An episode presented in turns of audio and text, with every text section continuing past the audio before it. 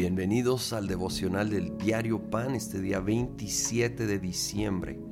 Hoy nos toca el capítulo 20 de Apocalipsis que empieza hablando de lo que se llama comúnmente el milenio. Dice versículo 1, vi además a un ángel que bajaba del cielo con la llave del abismo y una gran cadena en la mano.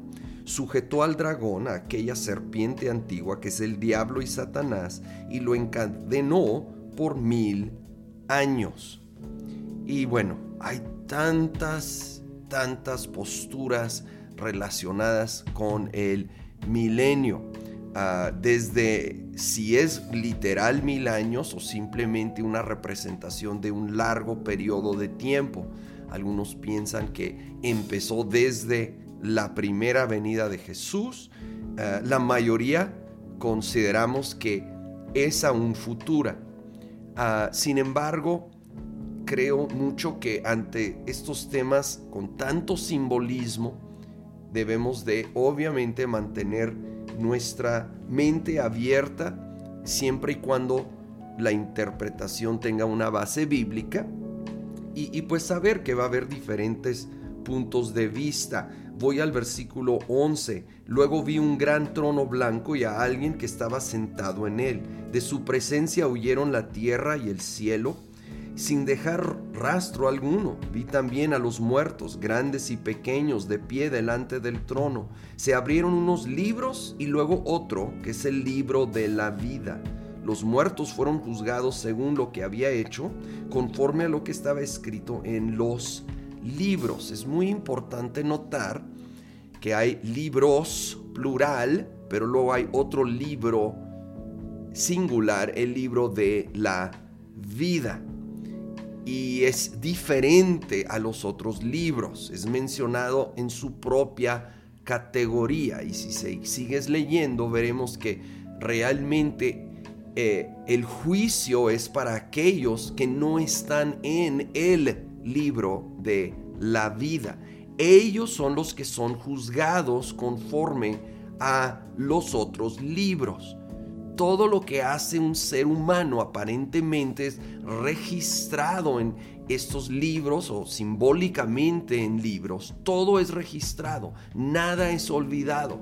Sí, y si no tienes a Jesucristo en tu vida, eso debe de dar miedo porque cada, cada acto y aún actitud y pensamiento es registrado. Y alguien tiene que pagar por todo aquello que se hizo mal.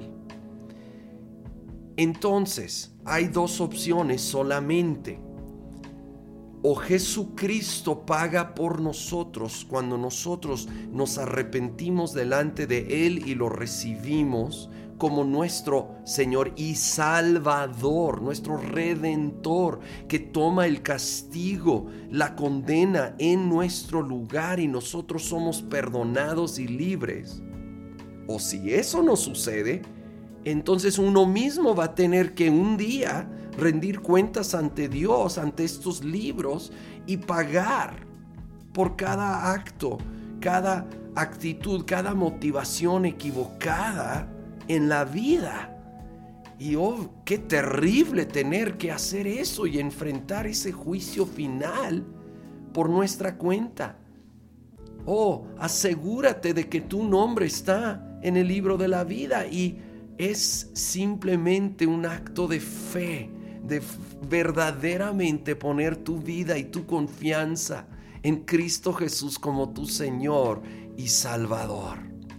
Él hizo la obra completa y perfecta en la cruz y ahora podemos vivir en plena certeza y paz. No, no hay temor para los hijos e hijas de Dios porque Él ya llevó la condena, Él ya llevó el castigo. Nuestro nombre ahora está en el libro de la vida. Está sellado allí para toda la eternidad. Señor, gracias Gracias, Padre.